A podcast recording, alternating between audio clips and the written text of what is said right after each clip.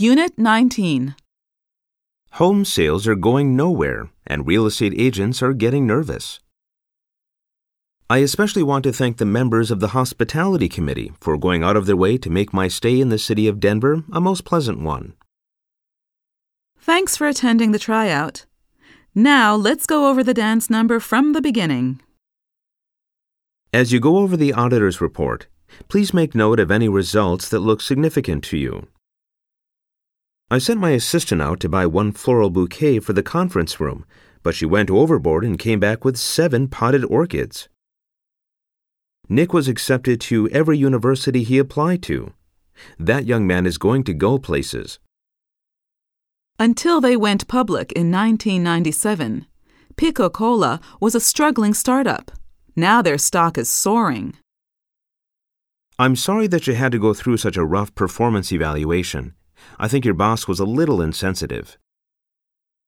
Bernie went to pieces when he found out that his best friend had been killed in a car accident. I think the government went too far when they completely banned liquor ads on TV. You might not like soy milk the first time you try it, but the taste grows on you. Does your child grow out of shoes as fast as you buy them? Why not try Flex Shoe? Flex Shoe expands as your little one's feet grow. The procedures for quality control were handed down from company headquarters, and we have to follow them to the letter. All section heads are reminded to hand in their payroll sheets by 4 o'clock Friday afternoon. I've got to hand it to you. I didn't think you would ever be able to close on the Mega Golf Resort deal. Good job. I'm not quite ready to go.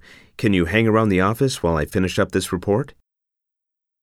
I'm sorry to hear you're having such a hard time finding a job, but hang in there and keep sending out those resumes. I've got to hang on to this job even though the working hours are so irregular. I have five kids to support. Nancy's problem is that she gets hung up on details and doesn't see the big picture. The interns had a ball setting up the holiday window display. They said it was the funnest job we'd given them yet. It's getting close to one o'clock. Shall we go have a bite to eat and then finish up this project after lunch? The reason Jeff has a chip on his shoulder is that he wasn't promoted to assistant manager, so now he thinks everyone is against him. If you have a clean conscience, there is no need for you to respond to accusations regarding your behavior. So remain calm. The reporters had a field day when they found out about the royal divorce.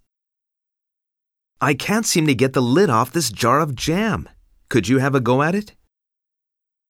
Although he is a recent college graduate, Mr. Suzuki has a good command of English and is qualified for a number of entry level jobs in our international division. Let Becky be in charge of taking care of the office plants. She's the only one here who has a green thumb. I'm just going down to the coffee shop to have a pick me up. I'll be back in 15 minutes. The nurses should have a say in all decisions regarding patients' medication schedules. At a buffet, people have eyes bigger than their stomachs, so they will pile their plates high with food and then leave it half uneaten. That pounding construction noise has been going on outside my office window all morning, and I've had it up to here. Who can I complain to about it? I'm sorry. I had no business getting involved in your argument with Samantha. Please forgive me. There's the new dean of the English department. See her? She has on a blue dress and a white hat. I finally got a job as a receptionist at the movie studio. It's a low pay job, but at least I have my foot in the door now. The actress had her nose in the air as she walked by me and appeared not to hear my polite request for her autograph. Now that I've read bad reviews of this book, I'm having second thoughts about buying it. I would say your briefcase has seen better days. Why don't you buy a new one? At an intersection with no traffic signs, the car on your right has the right of way. The stock market hit a new high this week, and confidence in the economy surged. The minute Ray met his new boss, they hit it off right away. Sid holds a grudge against me because I was promoted to branch manager, which was the job he wanted.